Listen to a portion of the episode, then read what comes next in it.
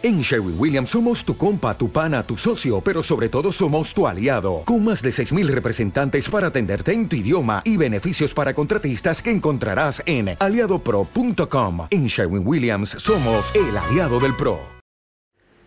¿Cuándo fue la última vez que experimentaste la misericordia de Dios? La verdad es que la mayor alegría en la tierra es la sensación de ser usado por Dios para un propósito mayor que tú de haber experimentado la misericordia de Dios y de que Dios nos da una segunda oportunidad para vivir una vida con propósito. Tu vida es más importante que simplemente crecer, tener una educación, conseguir un trabajo y una familia, retirarse, jubilarse y luego morir. Tú fuiste creado con Dios, por Dios, con un propósito, servirle a Él. Y cuando entiendes el valor que te da Cristo Jesús, toda tu vida cambia por completo. Tú y yo vamos a descubrir que a pesar de nuestra debilidad o errores pasados, Dios puede usarnos para cumplir sus propósitos, experimentando la misericordia de Dios. Ya lo dice Job 18, me hiciste con tus propias manos, tú me diste forma. Dios puso su sello especial en nosotros. Eres un instrumento valioso en las manos de Dios. Recuérdalo.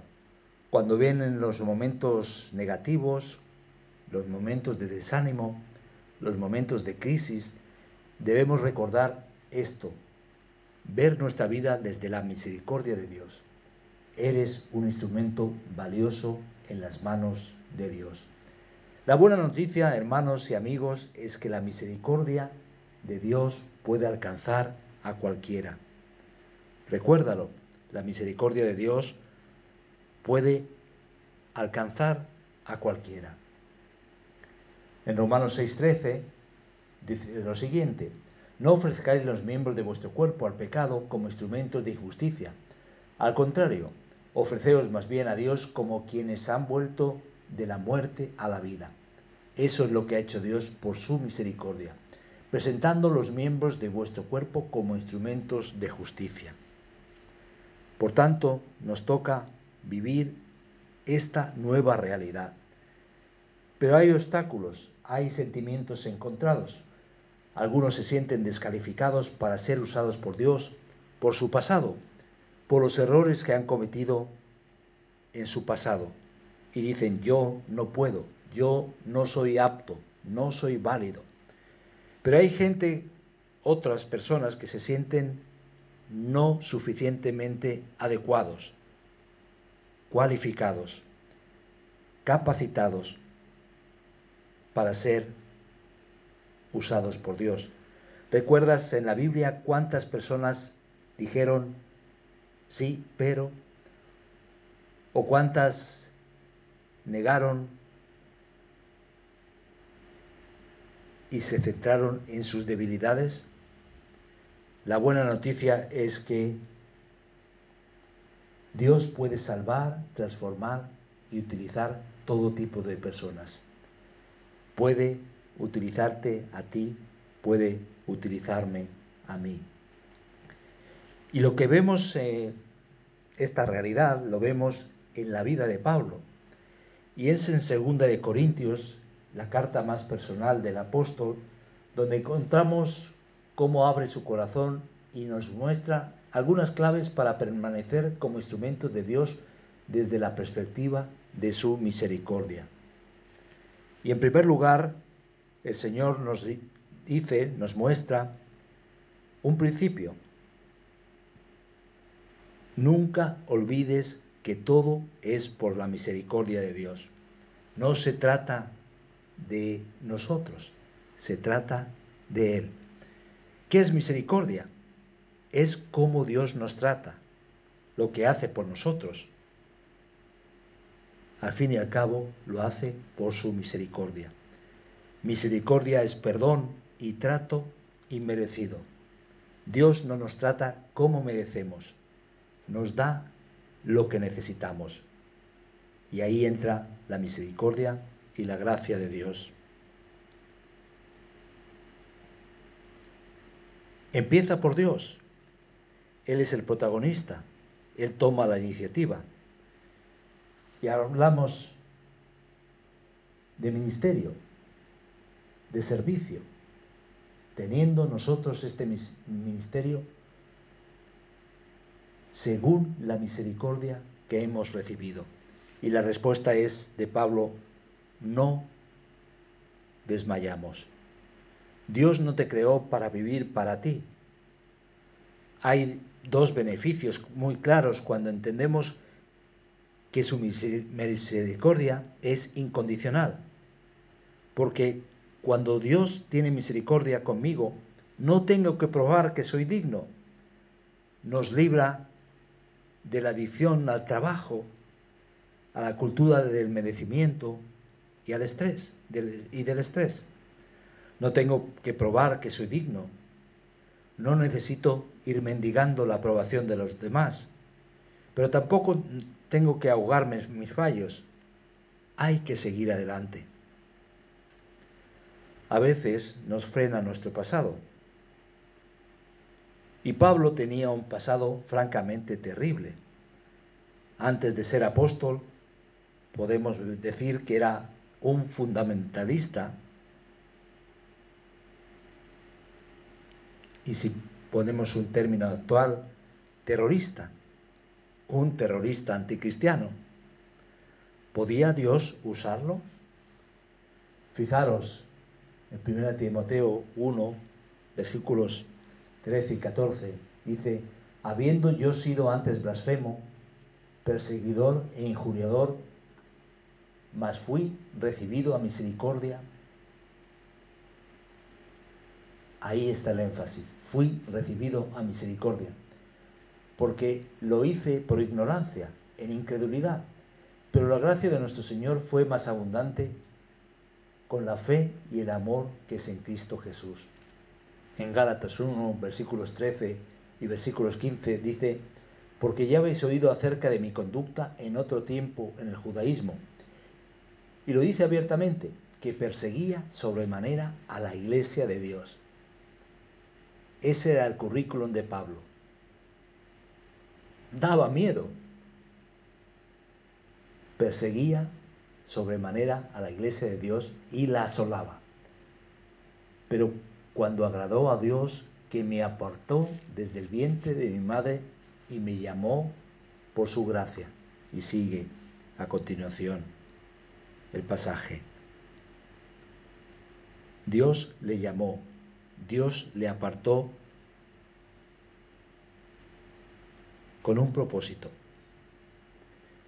Pablo dice, ¿sabes cómo era, cómo era yo? ¿Cómo perseguía a los cristianos con violencia? Y lo que cuenta es, es que la misericordia de Dios me alcanzó. Dios me llamó.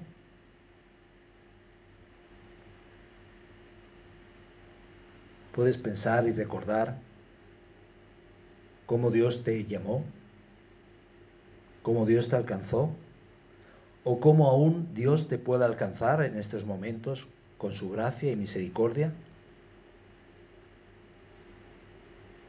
Somos llamados por Dios para salvación y servicio, a pesar de nuestro pecado, a pesar de nuestro pasado. Porque Dios, por su misericordia, nos usa aún como personas rotas, con nuestro dolor, con nuestro pasado. Dios no usa personas perfectas porque no las hay. Usa personas débiles y pecadores, salvados por su gracia. Dios obra, te creó, te salva y te usa por su misericordia. Si pensamos en la Biblia, los más usados por Dios tuvieron sus debilidades. Abraham ya era, podríamos decir, viejo para ser padre. para recibir todo el propósito de Dios y su llamado. Era viejo y buscó atajos. Jacob era un mentiroso crónico y un engañador profesional. Josué experimentó abuso y rechazo por parte de sus hermanos. Gedeón era pobre en su familia. Sansón tenía dependencias y desorden en su vida. Raab era una prostituta. Jonás era un profeta temeroso y desobediente. Elías deseó morir varias veces. Noemí era una viuda. Jeremías, a pesar de sus lágrimas,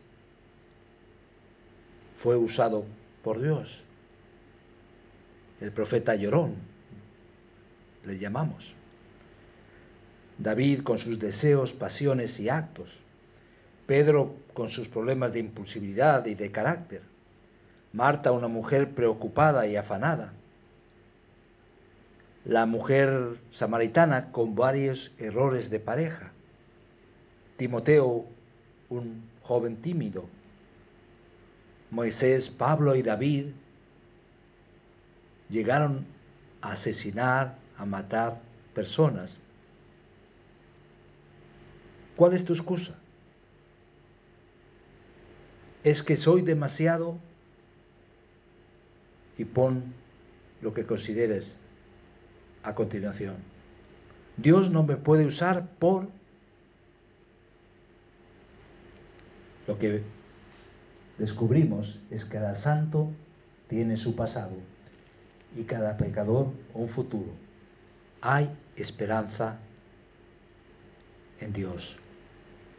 Por la misericordia de Dios, Él nos usa. Fijaros lo que dice Efesios 2.10, porque somos hechura suya, hechura de Dios, creados en Cristo Jesús para buenas obras, las cuales Dios dispuso de antemano a fin de que las pongamos en práctica, a fin de que anduviésemos en ellas, porque somos hechura suya. Así que recuerda, nunca olvidemos que todo es por la misericordia de Dios. Pero en segundo lugar, debemos ser auténticos y genuinos.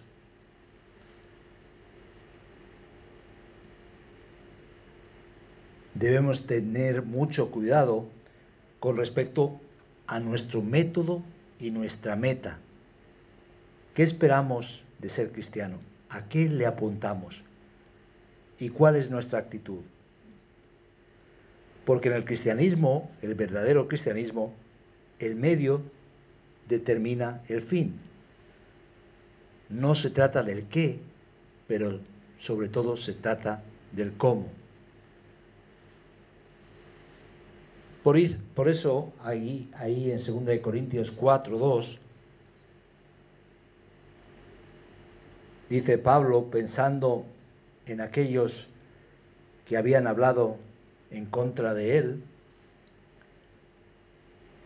dice 2 Corintios 4:2, antes bien renunciamos al oculto y vergonzoso, no andando con astucia ni adulterando la palabra de Dios, sino por la manifestación de la verdad, recomendándonos a toda conciencia humana delante de Dios.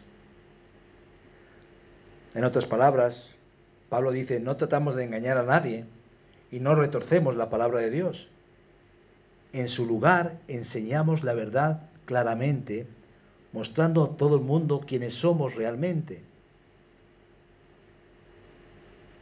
para que sepan en sus corazones qué clase de gente somos a los ojos de Dios.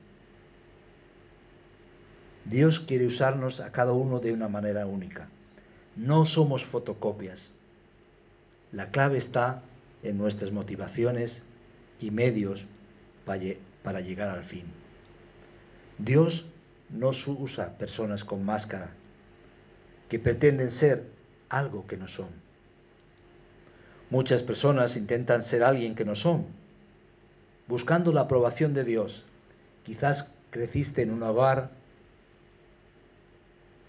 donde tenías que probar tu valía, donde tenías que probar delante de tus hermanos o delante de otras personas, ante las comparaciones, que tú de verdad valías.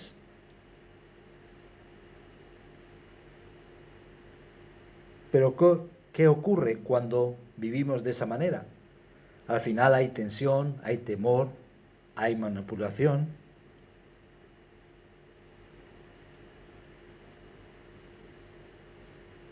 Pablo tiene que decir ante sus oponentes y calumniadores y ante situaciones desagradables y ante situaciones complicadas, que él no va con una mentalidad retorcida. Él nos dice que no manipula, que se trata de una perspectiva genuina, transparente, y así debemos ser como iglesia, un ambiente de gracia, revelando debilidades y no solo fortalezas.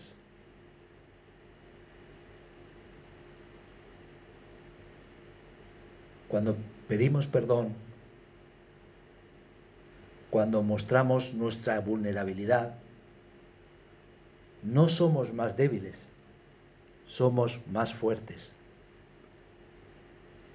Pero en cambio, cuando llevamos máscaras o motivaciones ocultas, vamos a peor. La barrera número uno, en cuanto a ser usados por Dios, es nuestro temor de ser reales, de ser genuinos. Pensamos que si saben cómo somos, no nos van a aceptar. Y ahí hay un grado serio de inseguridad pero con su misericordia vivimos con un amor incondicional que nos libera.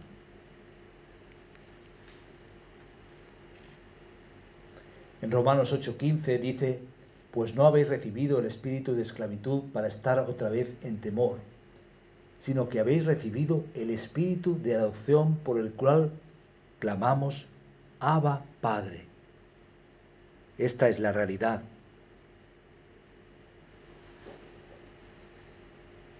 lo que nos esclaviza ya no es el temor. Hemos sido liberados porque hemos sido adoptados y podemos llamar a Dios Padre.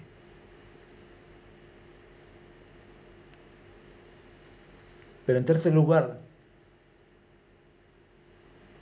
para experimentar la misericordia de Dios en el servicio,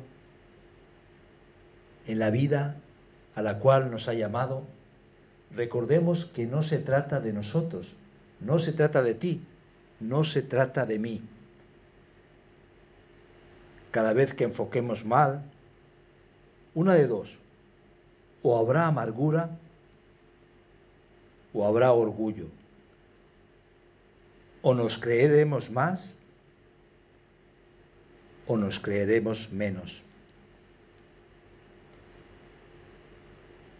Pero vemos el énfasis aquí en el versículo 5. Porque no nos predicamos a nosotros mismos, sino a Jesucristo como Señor y a nosotros como vuestros siervos por amor de Jesús. Fijaros el énfasis en Jesús, en Jesucristo, en dos menciones, en dos partes. No se trata de ti, se trata de una auténtica contracultura. En medio de anuncios, en medio de publicidad, cuando se apela a nuestros deseos, a cierto narcisismo, a que te lo compras porque te lo mereces, a que eres el número uno. El Evangelio muestra todo lo contrario. No eres el centro del universo.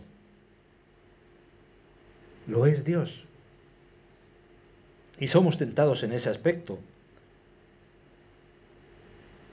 Ya bien sea cuando nos critican, nos sentimos menos, o cuando nos alaban, nos sentimos más, o cuando hay rechazo, nos sentimos rechazados y acobardados, pero no se trata de ti.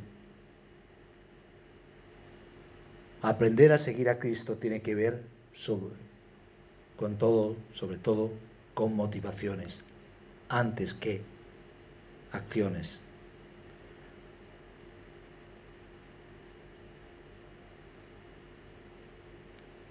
No es tanto metodología, sino motivaciones.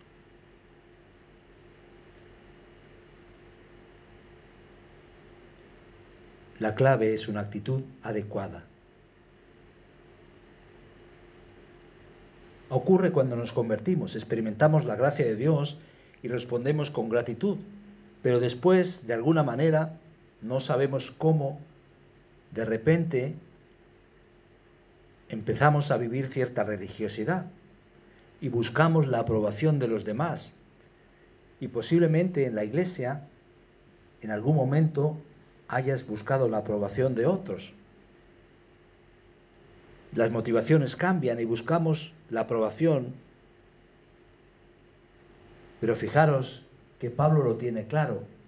No nos predicamos a nosotros mismos, sino a Jesucristo como Señor y a nosotros como vuestros siervos por amor de Jesús.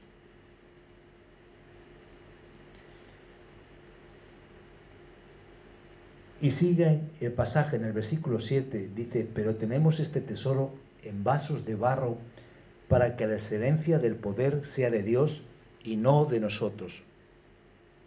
Somos vasos de barro, frágiles, y cuando se rompe sale la fragancia y la luz de Dios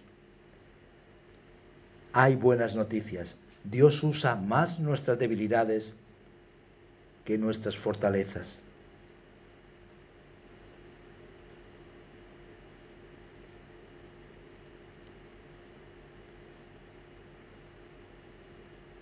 Cuando aparentamos,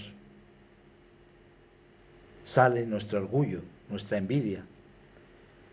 Pero cuando somos transparentes, mostramos nuestras debilidades, eso atrae a todos a ver lo que Dios hace. Y hay un proceso, al principio negamos nuestras debilidades, pero al experimentar la misericordia de Dios, empezamos a reconocer que a Dios no le podemos impresionar, Cuando negamos nuestras debilidades, hay temor, hay estrés. Cuando aceptamos nuestras debilidades y reconocemos la realidad de nuestra vida, entonces nos lleva a una nueva dimensión, porque se trata de su misericordia. Nos gozamos y gloriamos al ver cómo Dios nos usa y Dios se glorifica en nuestras debilidades. Somos trofeos de su gracia. Humildad no es negar fortalezas, es reconocer con honestidad nuestras debilidades. No hablamos de falsa modestia o falsa humildad cuando decimos que no somos buenos o lo que pensamos que hay dentro de nosotros. Humildad no es pensar con inferioridad de ti, sino pensar menos en ti, enfocarme más en Dios y en otros. Y este es el énfasis que vemos en Pablo al considerarse siervo de aquellos creyentes. Ahora, en cuarto lugar, usamos nuestro dolor para ayudar a otros y glorificar a Dios.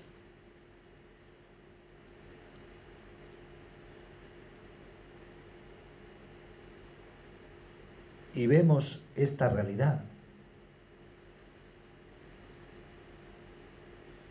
El mismo Pablo habla de su dolor, de su sufrimiento.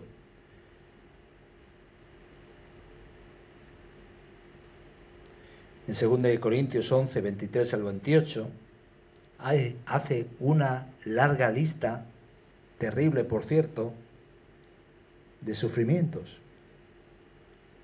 Y no es que Pablo fuera masoquista, para nada.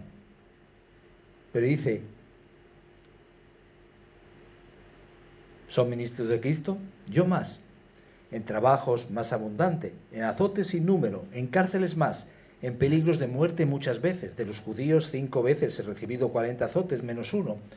Tres veces he sido aceptado con varas, una vez apedreado, tres veces he padecido naufragio, una noche y un día he estado como náufraga en alta mar, en caminos muchas veces, en peligros de ríos, peligros de ladrones, peligros de los de minación, peligros de los gentiles, peligros en la ciudad, peligros en el desierto, peligros en el mar, peligros entre falsos hermanos, en trabajo y en fatiga, en muchos desvelos, en hambre y sed, en muchos ayunos, en frío, en desnudez, y además de otras cosas, lo que sobre mí se agolpa cada día, la preocupación por todas las iglesias. No cabe duda que Pablo ha puesto su vida en manos de Dios. Y lo que podemos hacer para experimentar su misericordia es usar nuestro dolor para ayudar a otros y glorificar a Dios. Al ver lo que Pablo está escribiendo, uno se plantea, ¿qué precio estoy pagando? ¿O vivo en la isla de la comodidad? No solo oramos por la iglesia perseguida, la clave es vivimos con una perspectiva sacrificial Hemos cambiado la cruz por la almohada. Y aquí es donde encontramos estas palabras de ánimo en 2 Corintios 4, 8 y 9. Y 2 Corintios 4, 15. Que estamos atribulados en todo, mas no angustiados. Fijaros los calificativos, los adjetivos, lo, la manera en la que describe Pablo sus emociones y sus sentimientos. Y los describe de una manera gráfica, pero nos da la sensación que no ha tirado la toalla. Estamos atribulados, mas no angustiados, en apuros, mas no desesperados, perseguidos, mas no desamparados, derribados, pero no destruidos. Y todo eso por la misericordia de Dios. Versículo 15, porque todas estas cosas padecemos por amor a vosotros, para que abundando la gracia por medio de muchos, la acción de gracias sobreabunde para gloria de Dios. No desperdicies tu dolor, úsala para bendición y transformación.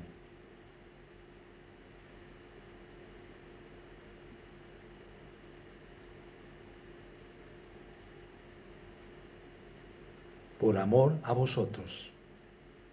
Es lo que dice este versículo 15. Hay sufrimientos que provocamos nosotros por nuestras propias decisiones. Hay sufrimientos, digamos, inocentes cuando recibimos el dolor por lo que otros nos han hecho. Pero hay un sufrimiento, en un sentido, podríamos decir, redentor no es que salvemos a nadie, solo Jesús salva. Pero hay un propósito detrás de ello. Cuando tú eliges la cruz para bendecir a otros,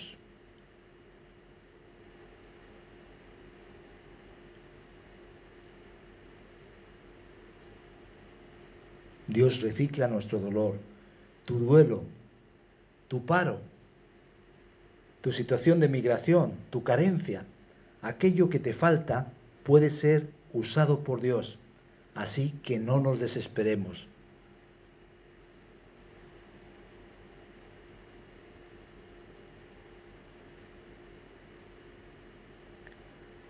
Por tanto, no desmayamos.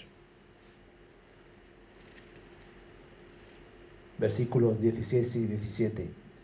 Antes, aunque este nuestro hombre exterior se va desgastando, el interior, no obstante, se renueva de día en día, porque esta leve tribulación momentánea produce en nosotros cada vez más excelente y eterno peso de gloria. El físico no irá mejor. Habrá menos pelo, más barriga, patas de gallo, pero por dentro podemos renovarnos por la misericordia de Dios. La iglesia es un lugar para la segunda oportunidad. Hubo un hombre tras 30 años en la prisión que le preguntó a un postor que trabajaba entre los presos, ¿crees que Dios puede usar a cualquiera? La misericordia de Dios puede transformarte. Y en quinto lugar, mantengamos nuestra perspectiva en la eternidad. Ya lo hemos visto en estos últimos versículos, pero necesitamos una perspectiva eterna para no sucumbir a los problemas diarios. Cuanto más grande sea tu imagen de Dios, más pequeño el tamaño de tus problemas. Y si no, pregúntaselo a David con el tema de Goliat. David supo ver a un Dios más grande y a un Goliat más pequeño. Cuanto más entendamos lo que nos espera en la eternidad, menos nos afectará lo que nos pasa ahora, porque no solo se trata de ti, y no solo se trata de la hora, si perdemos la perspectiva eterna, nos veremos sumergidos y derrotados en nuestros problemas. Mantengamos nuestra perspectiva en la eternidad. Fijaros, versículos 17 y 18, porque esta leve tribulación momentánea. Y fijaros, dice leve tribulación momentánea produce en nosotros un cada vez más excelente y eterno peso de gloria. No mirando nosotros las cosas que se ven, sino las que no se ven, pues las cosas que se ven son temporales, pero las que no se ven son eternas. Cuando uno lee eso, puede decir, una leve tribulación, pero ¿sabes lo que pasa con mi familia? o sabes lo que pasa con este cáncer o esta, este problema de salud.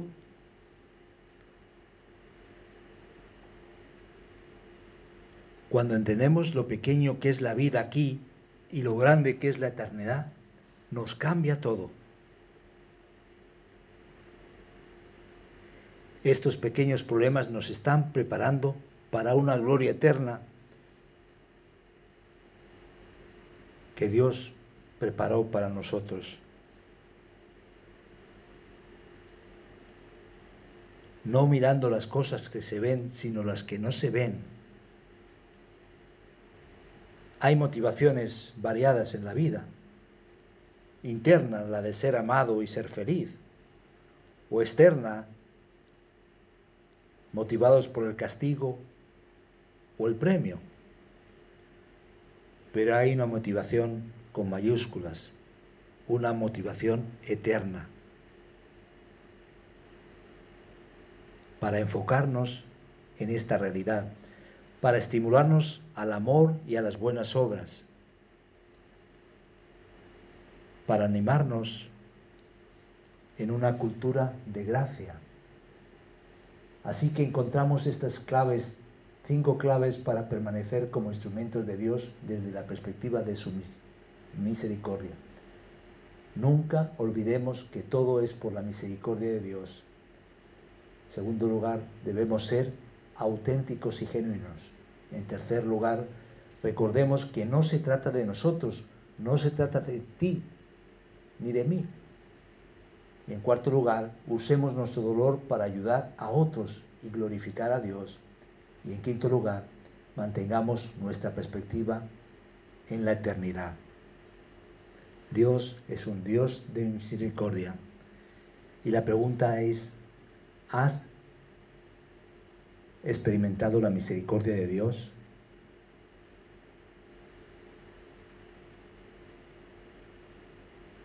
¿Te sientes pecador, indigno? Quizás has vivido una vida buscando merecer la aprobación de otros. Basta ya. Acércate a la cruz. Derrama todo tu corazón con tu pasado delante del Señor porque Él ha dado su vida por ti. El justo por los injustos. Él murió en tu lugar. Murió y resucitó para que tú tengas, tú y yo tengamos una nueva vida. Es necesario nacer de nuevo, comenzar otra vez, y eso lo hace el Espíritu de Dios en tu vida. ¿Por qué no oras en estos momentos? Y si no has experimentado la misericordia de Dios, puedes hacerlo en estos instantes y decirle, Señor, perdona, perdona por mis pecados. Reconozco que no he estado a la altura que no puedo estar a la altura, que soy pecador. Pero gracias por tu gracia y por tu misericordia. Gracias porque no solo me salvas de una situación de condenación, pero me das propósito en la vida y un destino seguro. Gracias Señor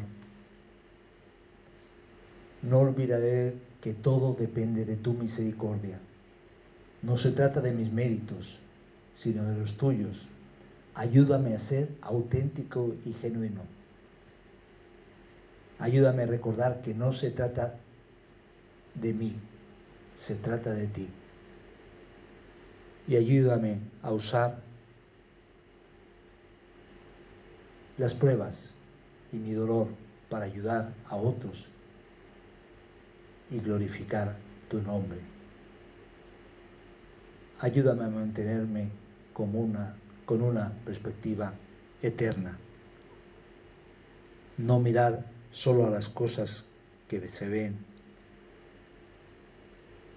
sino a los que no se ven. Gracias porque voy de camino a casa. Gracias por tu salvación. Gracias que me haces decir como Pablo, no desmayamos, no nos rendimos.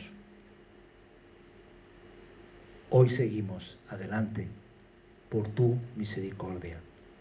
En el nombre de Jesús. Amén.